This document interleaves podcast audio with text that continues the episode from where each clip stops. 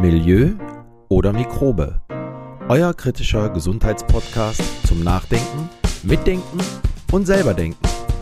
Mit Dr. Jens Frese und Axel Sonnenberg. Herzlich willkommen. Ja, hallo zusammen. Herzlich willkommen zu unserer neuen Episode beziehungsweise unserer Fortsetzungsepisode zum Thema Infektionen, Infektionskrankheiten.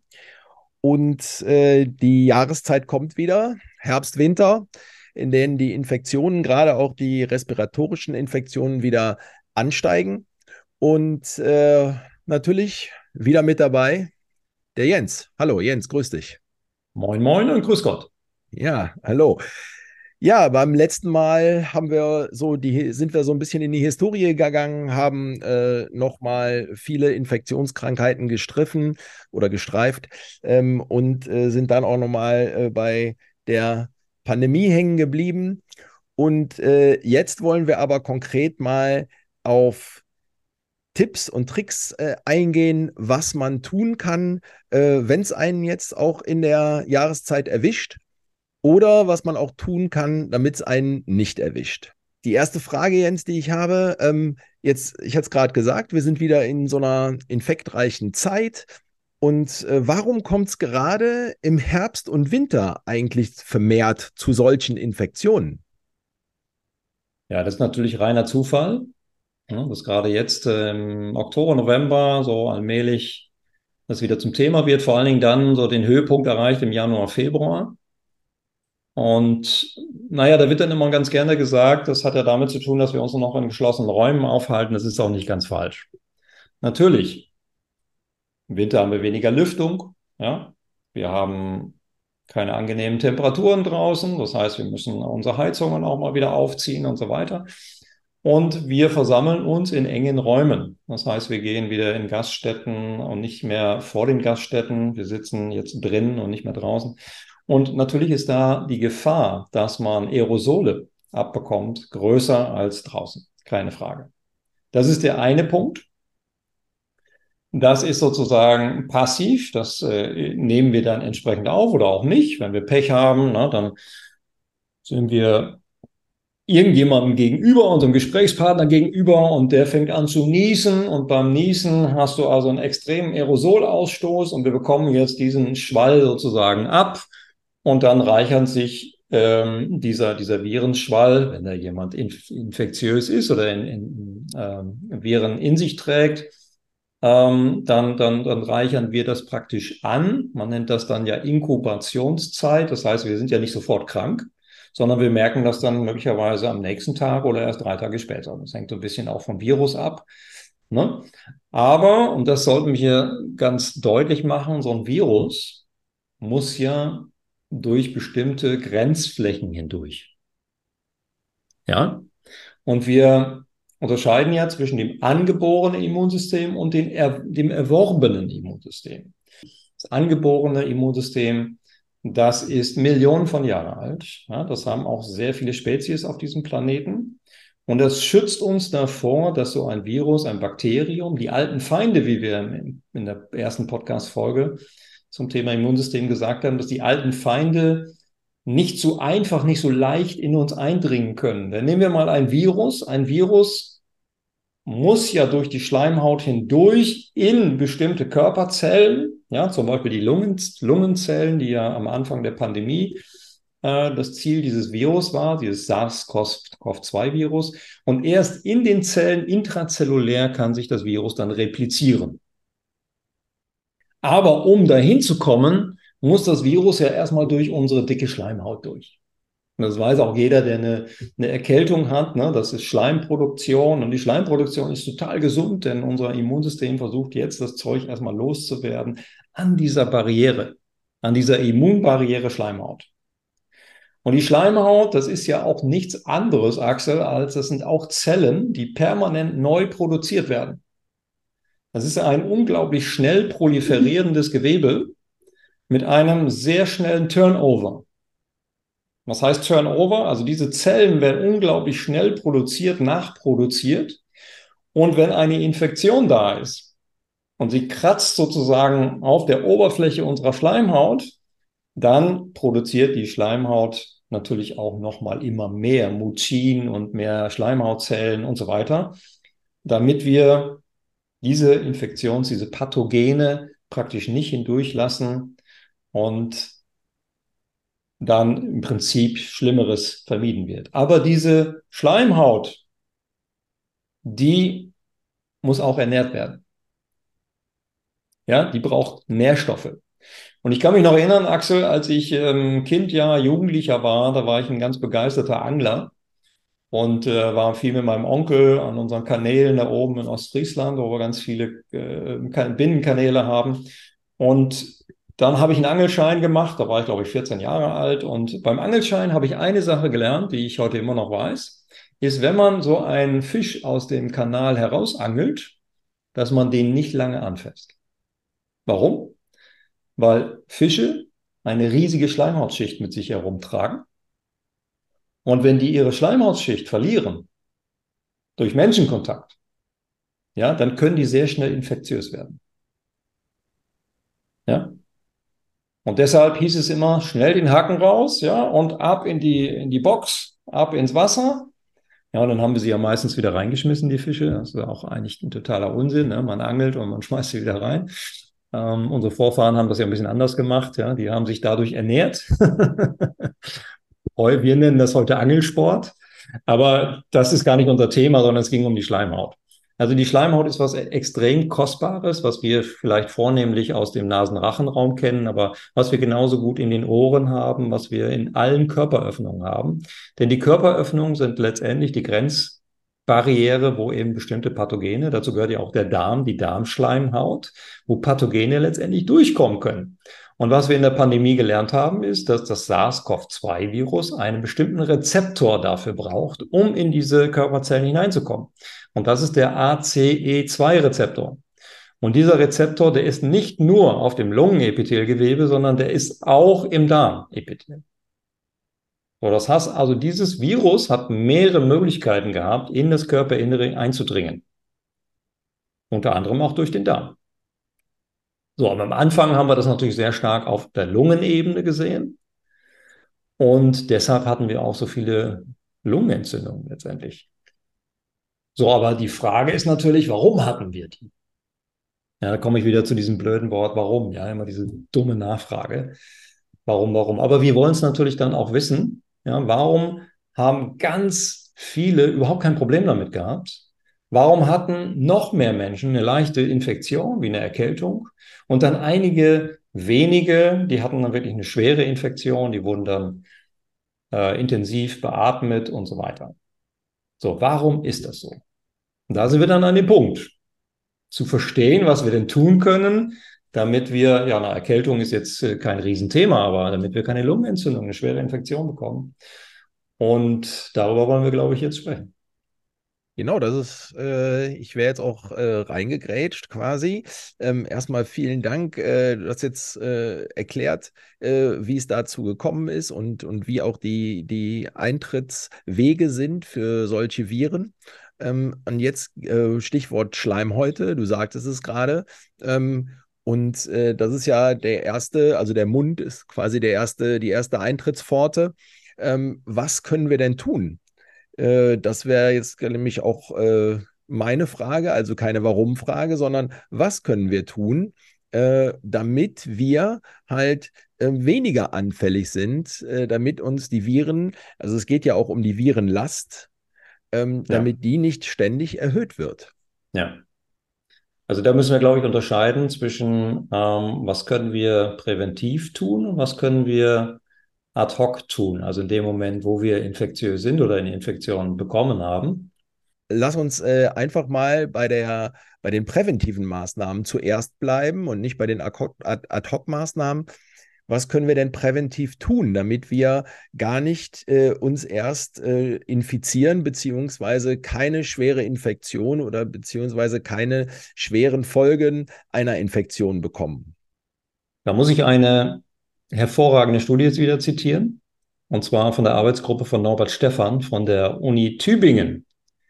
Und der Herr Stephan, Professor Stephan, hat im März 2021 diese Studie publiziert mit Risiko, Risikreduktionsmaßnahmen. Also welche Maßnahmen steigern oder reduzieren das Risiko für eine schwere Infektion? Und das war ziemlich eindeutig. Natürlich hatten Raucher ein großes Risiko. Und natürlich hatten auch Menschen, und das ist bei allen Infektionserkrankungen, respiratorischen Infektionserkrankungen so, die, die eben auch sehr stark vorgeschädigt sind, also vorgeschädigte Lungen haben. Und da müssen wir dann, sind wir wieder beim Umweltthema, Axel. Da sind wir beim Thema Umweltverschmutzung ähm, und bei der, bei der Thematik Luftverschmutzung. Und du kannst dich erinnern, dass in Bergamo, wo die ersten Bilder herkamen, ja, von überfüllten Krankenhäusern und, und Särgen, die da rausgefahren wurden und so weiter, dass in dieser Po-Ebene in Italien, also in Norditalien, dass da die größte Luftverschmutzung ist in ganz Europa. Also Industrie.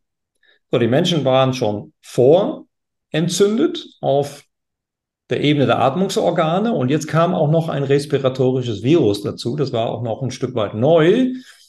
Naja, und dann fällt so ein immunologisches Kartenhaus natürlich relativ schnell zusammen. Und wenn diese Menschen dann auch noch schlecht ernährt sind, da kommen wir gleich zu dem einen oder anderen Nährstoff, ja, dann wird es natürlich dramatisch. Und was der Herr Stefan auch publiziert hat in dieser Studie, in dieser Publikation, ist, dass es natürlich ganz klare Risikofaktoren gibt. Und Risikofaktoren waren Punkt eins Übergewicht. Punkt zwei Bluthochdruck.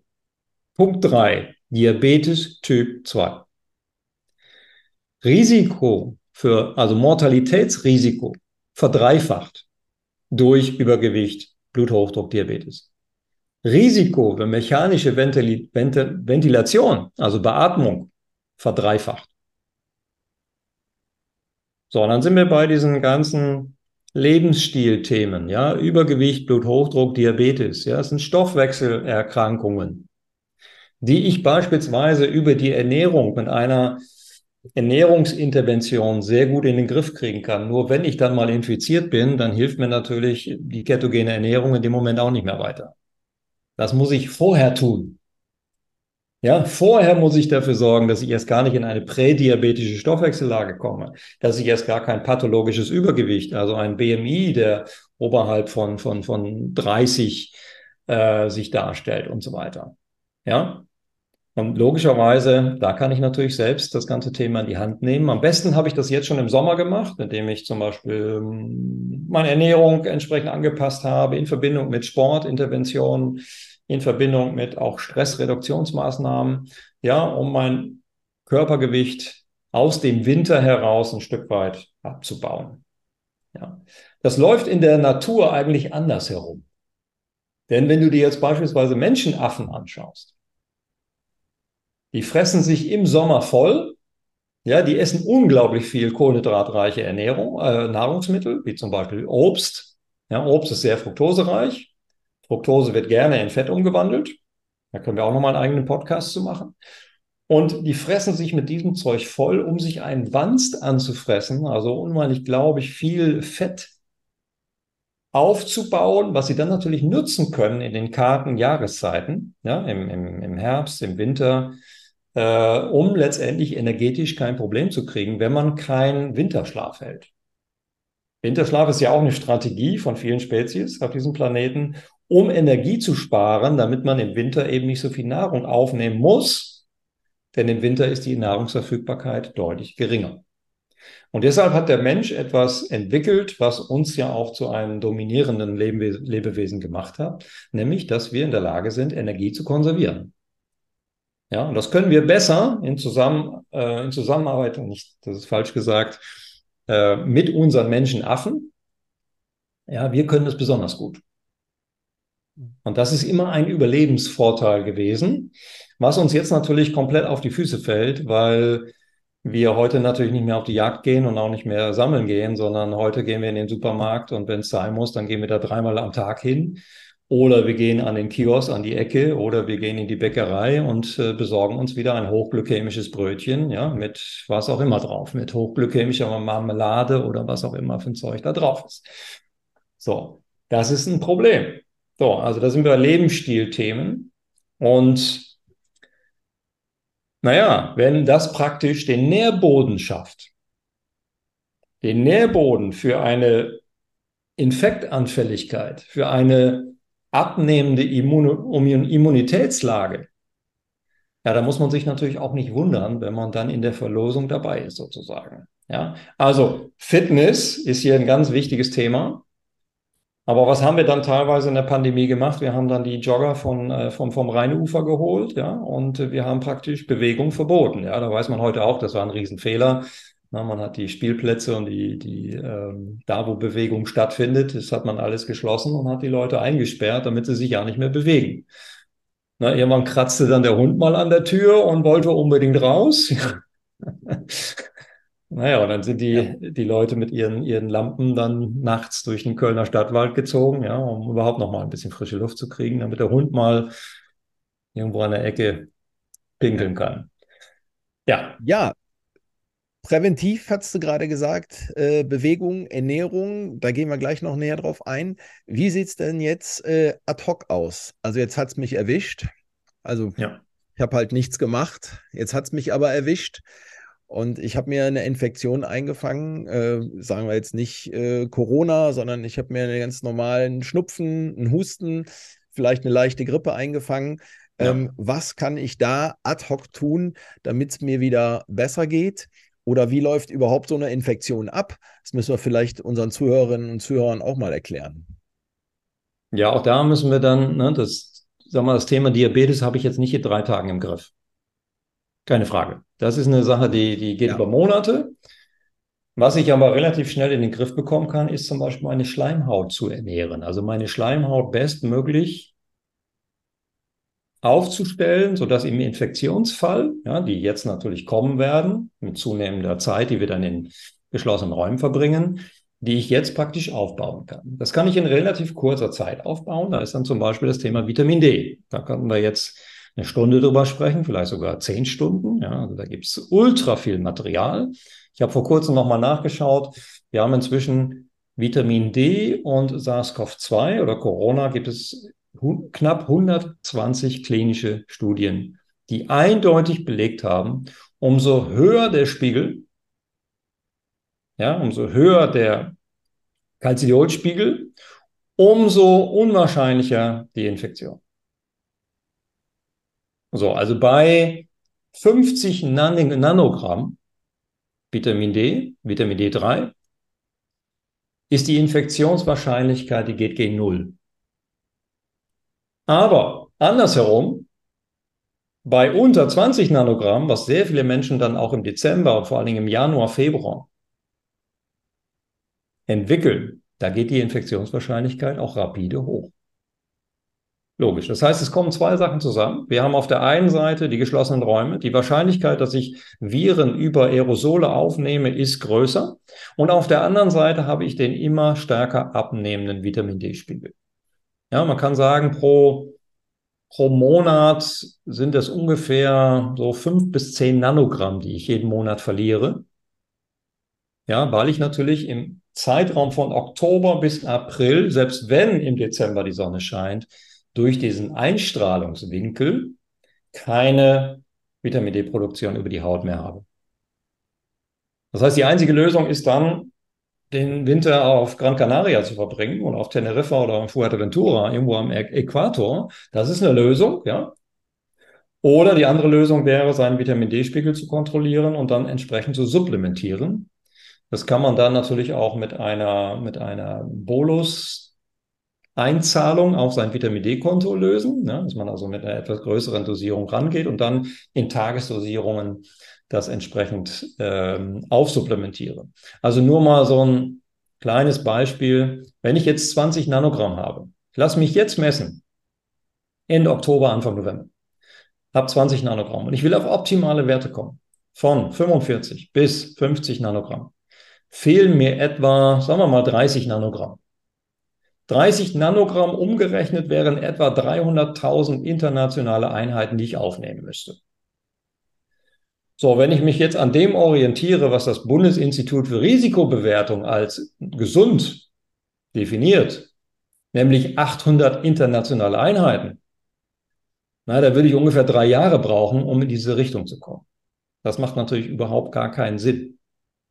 Ja, um auf diese Werte zu kommen und wir können auch noch ein bisschen Literatur in unsere Show Notes stellen. Ja, da brauche ich einfach eine ganz andere Herangehensweise. Ich will das, ich will jetzt keine, keine ähm, Therapiepläne hier ausrollen, ne? aber es gibt ganze Bücher darüber, wie man das Ganze entsprechend angeht. Die können wir auch gerne nennen. Und dann kann, kann jeder sich äh, selbst schlau machen. Aber was soll ich damit sagen? Vitamin D ist natürlich ein wichtiges Thema. Januar, Februar sind wir runtergerockt, ja, auf, auf, oder die meisten sind bei ja, sehr grenzwertigen Spiegeln. Aber Vitamin D ist ein Thema. Zu Vitamin D gehört auch immer Vitamin A. Ja, zu Schleimhauternährung gehört Vitamin C. Ähm, es gehören Phospholipide dazu.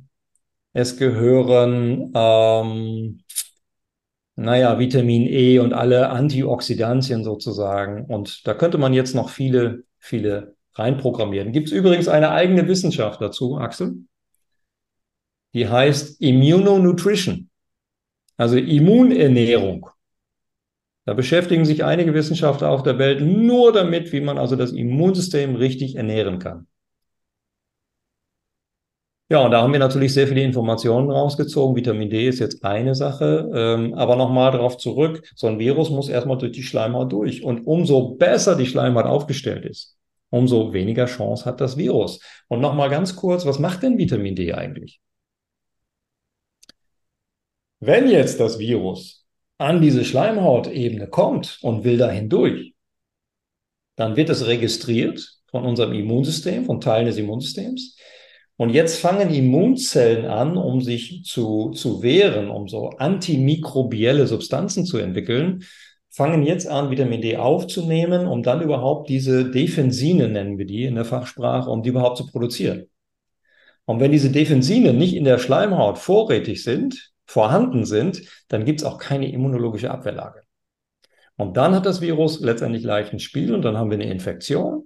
Jetzt mit der neuen Pirola-Variante. ist ja wunderschöner Name. Pirola klingt hübsch. Ähm, die ist jetzt nicht mehr so dramatisch. Ja, die löst jetzt keine schwere Lungenentzündung mehr aus. Ähm, aber auch die muss ich natürlich erstmal aufbauen. Inkubationszeit. Also du sitzt jetzt irgendwo in Köln im Brauhaus, ja, und hast tausend Leute um dich herum und irgendeiner niest oder irgendjemand äh, kommt dir ganz, ganz nah, ist infektiös und ja, du bekommst diese Schwallbrause an Viren letztendlich ab. So, was passiert? Ja, du nimmst es auf, du baust es eben im Rachenraum oder im Nasenraum entsprechend auf über zwei, drei, je nachdem, was für ein Virus es ist, was für eine Variante es ist, geht's langsamer oder schneller. Am Anfang der SARS-CoV-2-Pandemie war es so, dass sich das im Rachenraum aufgebaut hat. Das heißt, du hattest eine Inkubationszeit von ungefähr drei bis fünf Tagen. Diese Zeit ist immer kürzer geworden, aber das Virus hat sich dann nicht mehr im Rachenraum, sondern mehr im Nasenraum aufgebaut. Und dadurch ist natürlich der Weg auch zur Lunge ist weiter entfernt und nicht mehr so einfach, dass das Virus tatsächlich auch in die Lunge eindringen kann. So, und jetzt kommen wir zur Lösung. Äh, ja, du hast jetzt äh, gesagt, äh, ich sitze im Brauhaus, äh, habe jetzt den Schwall abbekommen. Äh, meine Schleimhäute sind, äh, sagen wir mal, nicht so gut ausgebildet. Ich habe keinen Schutz aufgebaut, also keinen, keinen präventiven ja. Schutz aufgebaut. Und ähm, jetzt kommt quasi die Ad-Hoc-Lösung. Ähm, wir hatten schon in einer unserer ganz ersten äh, Podcast-Folgen mal über das sogenannte Gurgeln gesprochen, was in äh, anderen Teilen äh, der Welt halt äh, zur Hygiene quasi dazugehört. Ähm, was ist dazu zu sagen? Ja, du hast es erwähnt, ähm, in manchen Regionen der Welt, da weiß man das einfach, zum Beispiel in Korea und Japan. Ja, da gehört das äh, zur Volksgesundheit dass man googelt. Was bedeutet das, das Googeln? Wir haben ja gerade gesagt, so ein Virus baut sich zwei, drei oder fünf Tage entsprechend auf, bevor es dann wirklich ähm, auch, auch eine Ebene tiefer übergeht. Und in dieser Zeit, in dieser sogenannten Inkubationszeit, hier kann ich mir sozusagen die Virenlast weggurgeln. Ja, klingt jetzt ein bisschen komisch, aber es ist genau so. Man nimmt einfach Beta-Isadonna. Das kostet ungefähr, ich weiß nicht, sieben Euro, glaube ich, so ein kleines Fläschchen. Und wenn man, und das habe ich mit dem Professor Zastro damals in der Pandemie äh, intensiv besprochen, beziehungsweise ich muss es anders sagen, er hat mir erklärt, wie es funktioniert. Und daraus haben wir ein kleines Protokoll gebaut. Und ich habe das die ganze Pandemiezeit über genutzt. Ja, alle Freunde, Bekannte, die ich kannte, haben es auch so gemacht. Nur es hat natürlich niemand wirklich dran geglaubt, ja, weil ähm, wir natürlich ein ganz anderes Narrativ hatten. So, aber was ist drin? Es ist, äh, es ist Jod enthalten. Jod ist antiseptisch und Jod baut die Virenlast letztendlich ab. Und Herr Zastor hat mir damals erklärt, dass sie das natürlich seit 30, 40 Jahren bei jeder Operation in jedem Krankenhaus 100 Mal am Tag benutzen. Ja? Ja, äh, man muss das äh, aber verdünnen. Ne? Also man, man hat so eine kleine Flasche und die muss man entsprechend mit, mit, mit Wasser verdünnen.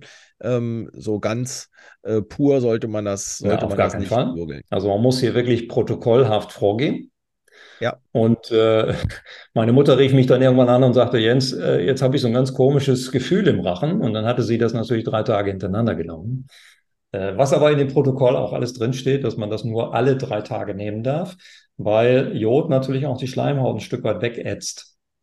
Ja, und ja. jetzt bin ich sozusagen blank.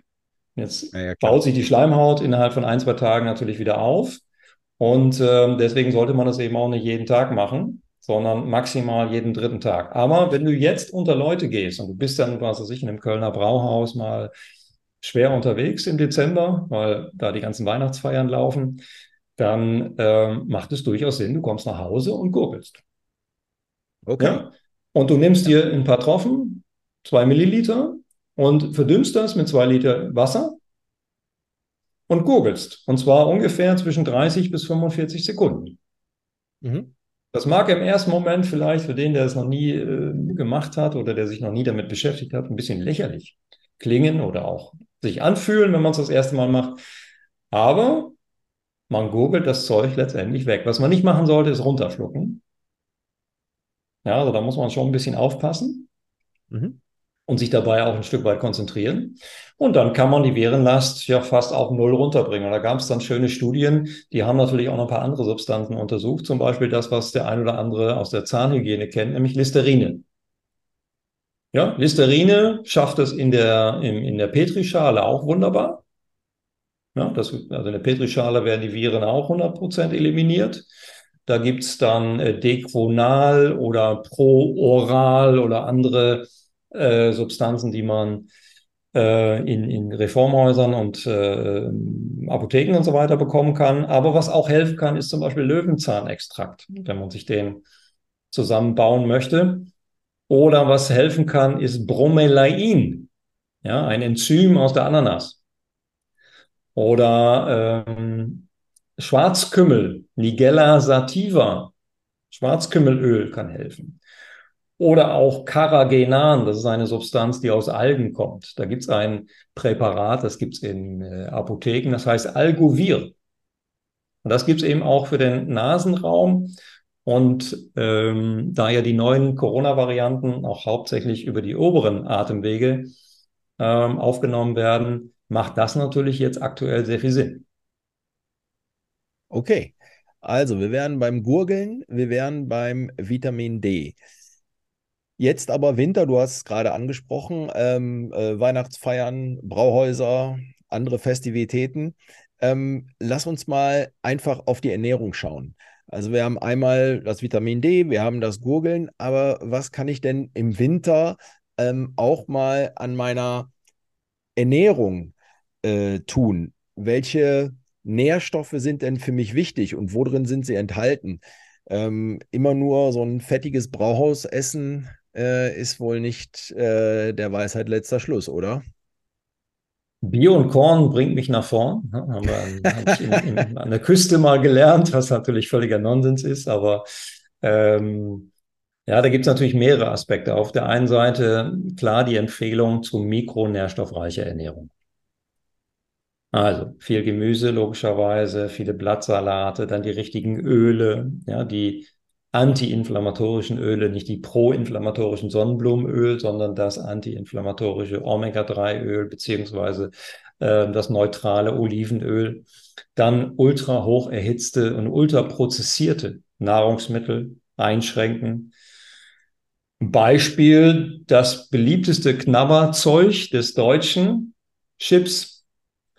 Und ich weiß nicht, ob du reingeschaut hast, aber die neue Ökotest hat gerade Chips getestet, ja. Und was dort dramatisch ist, dass gerade die ganzen Bioprodukte unglaublich schlecht abgeschnitten haben.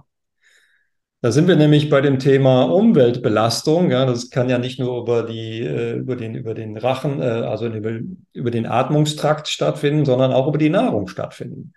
Und wenn wir uns jetzt hier Transfette ins Haus holen, wenn wir uns hier Acrylamid ins Haus holen, ja, denn alle Chips enthalten Acrylamid.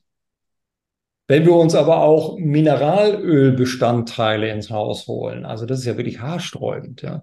Ich habe jetzt äh, für Montag habe ich dann einen Post auf unserem Instagram-Kanal dazu, äh, welche Substanzen wir da in den Chips finden. Und interessanterweise Teilweise bei Discountern haben wir bessere Produkte als bei den äh, Bioprodukten. Ja, das ist, ist, sehr erstaunlich. Das hängt natürlich auch mit den Kartoffeln zusammen. In Kartoffeln enthalten auch Glykoalkaloide.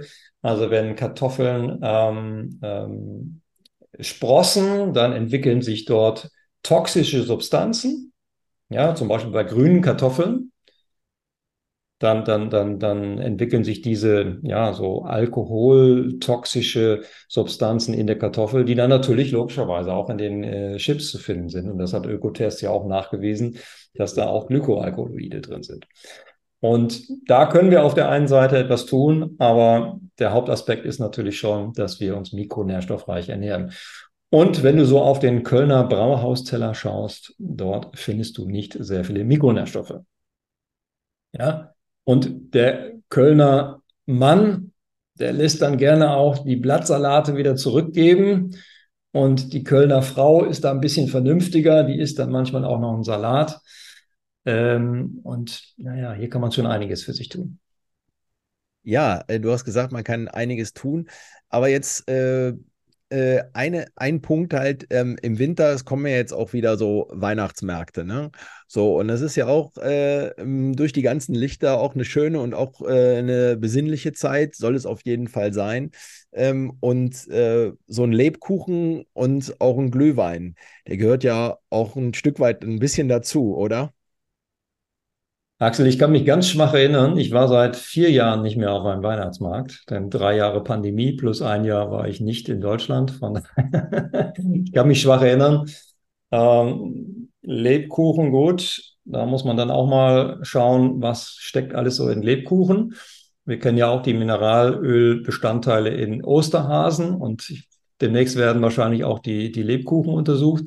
Aber wenn wir uns den Glühwein genehmigen, auf dem Heumarkt zum Beispiel, dann trinken wir den auch nicht ohne Zucker. Das heißt, wir nehmen ordentlich Flüssignahrung auf. Und das kombiniert mit Alkohol ist natürlich ein wunderbarer Cocktail, um dann nicht nur am nächsten Tag daneben zu liegen, sondern um auch seinen Fettspeicher ordentlich zu füllen. Ja, denk an Flüssignahrung. Und ähm, naja, um sein Immunsystem natürlich auch ein Stück weit zu belasten. Denn Alkohol belastet wiederum die Leber. Ja, die Leber hat auch einen wichtigen, äh, also eine wichtige Mittlerstelle letztendlich bei Entgiftungen. Und da hatten wir, glaube ich, im letzten, letzten Podcast ein bisschen was dazu gesagt. Es hat eben auch viel damit zu tun, wie gut unser Immunsystem funktioniert, wie viel Giftstoffe wir im Körper schon eingelagert haben und wie viel wir permanent aufnehmen. Und auch da kann man sich natürlich ein Stück weit schützen. Und ich möchte mal in dem Zusammenhang, ich habe gerade ein äh, Sonderheft zum Thema Vitamin C gelesen und in diesem Heft habe ich etwas gefunden, nämlich ein Zitat von Professor Dr. Med Habil Karl Hecht. Der ist leider 2022 verstorben, aber er hat noch einen Artikel über Vitamin C geschrieben. Und Herr Hecht hatte ein, ein, eine wichtige Botschaft an uns zu richten. Und er hat gesagt in diesem Heft, wenn die Corona-Pandemie beendet werden soll, das war also, müssen wir mal zwei Jahre zurückgehen, muss zuvor schnellstens die seit Jahren bestehende weltweite Umweltverschmutzungspandemie beseitigt werden. Wo wir bei dem Thema wären, Politik, wo ich mich dann natürlich in dem Moment gefragt habe, okay, wo sind jetzt eigentlich die Grünen mit dem Umweltschutz? Wo wir dann auch wieder bei Glyphosat werden beim aktuellen Thema, ja. War das nicht mal die Domäne der Grünen? Haben die sich nicht mal gegründet, weil Umweltschutz in den 70er Jahren ein großes Thema war? Wo ist eigentlich der Umweltschutz geblieben? Axel. Ich weiß es nicht. Er ist auf jeden Fall in den Hintergrund getreten. Äh, Im Moment äh, ist die Klimadebatte an Nummer eins. Und der Umweltschutz, da hast du recht, ähm, der ist halt äh, ein bisschen zurückgeblieben. Äh, wir werden es nochmal recherchieren, warum wir so wenig davon hören im Moment und äh, schauen uns schauen auf jeden Fall nochmal kritisch auf dieses Thema Umweltverschmutzung. Äh, du selber äh, kümmerst dich ja auch seit Jahren oder bist seit Jahren in dem Thema Umweltmedizin auch ganz stark äh, zugange. Und äh, da sollten wir beim nächsten Mal auch nochmal ein Augenmerk drauf legen und vielleicht dazu auch einen eigenen Podcast mal machen. Das ist, glaube ich, auch mal ein Thema für uns hier. Ja, da kann man vielleicht noch einen Hinweis geben, weil du hattest mich ja gefragt, was kann man alles tun? Wir können also nicht nur im Bereich der Ernährung viel tun, sondern wir können beispielsweise im Winter, und das machen ja auch viele, in die Sauna gehen. Ja, denn was macht die Sauna? Es gibt auch eine Infrarotsauna, die wird nicht so heiß, sondern die ist ungefähr so im Bereich zwischen 42 und 45 Grad. Die sorgt dafür, dass sich unsere Poren öffnen und dass wir schwitzen. Und schwitzen ist etwas ganz Gesundes, denn über die Haut können wir eben auch Giftstoffe ausleiten. Und äh, das sollten wir auch unbedingt nutzen. Deshalb hier der Appell, auch im Winter vor allen Dingen. Im Sommer können wir natürlich durch Sport auch mehr schwitzen, logischerweise. Ähm, hier auch mal wieder in die Sauna zu gehen. Wenn man zum Beispiel den Schweiß misst, direkt nach einem Saunagang, dann findet man dort alle Schwermetalle der Welt. Unglaublich. Und da findet man auch ähm, das von dir erwähnte Arsen, weil du so viel Reis gegessen hast. genau. Ja, Du hast gerade noch äh, einen letzten Punkt noch, weil du es gerade angesprochen hast, ja, die Sauna, das Schwitzen. Ähm, jetzt äh, möchte ich aber jetzt als Zuhörerinnen und Zuhörer auf meinen Sport auch im Winter nicht verzichten.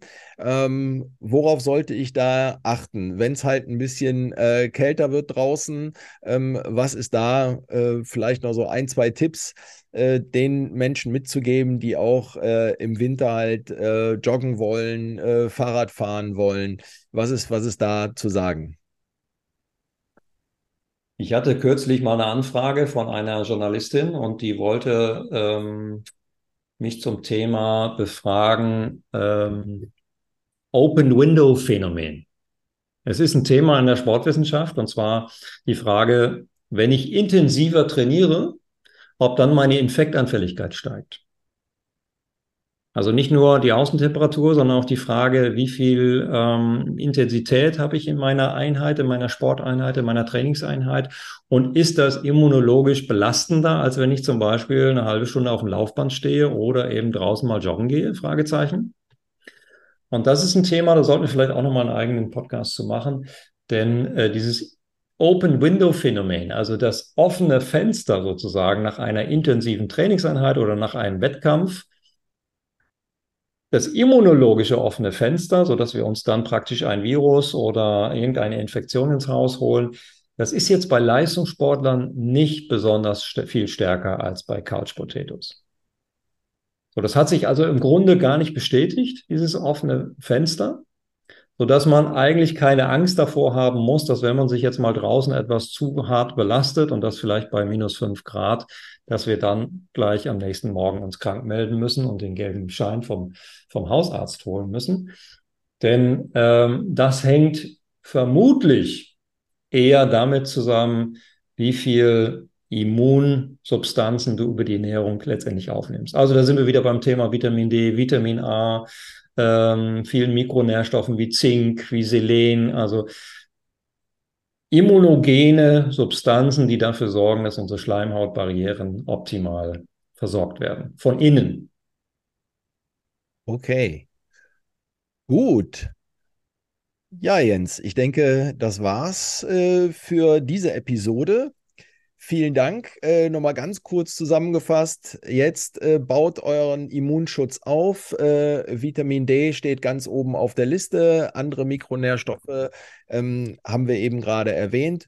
Und wenn ihr äh, im Winter auch mal draußen Sport treiben wollt, keine Angst, ihr dürft Sport treiben. Natürlich äh, wäre es gut, wenn ihr euch, wenn ihr nicht im T-Shirt lauft, sondern vielleicht eine Jacke anzieht. Aber ansonsten sind auch äh, längere oder auch härtere Einheiten ähm, oder etwas härtere Einheiten kein Problem. Und äh, von mir aus würde ich noch äh, ergänzen wollen, dass die Dosis ja auch immer das Gift macht und einen Glühwein dürft ihr euch ruhig auf dem Weihnachtsmarkt trinken. Alles klar. Also in diesem Sinne, vielen Dank, Jens. Bis dann, macht's gut. Ciao. Bye bye, ciao. Das war Milieu oder Mikrobe, euer kritischer Gesundheitspodcast. Vielen Dank und bis zum nächsten Mal.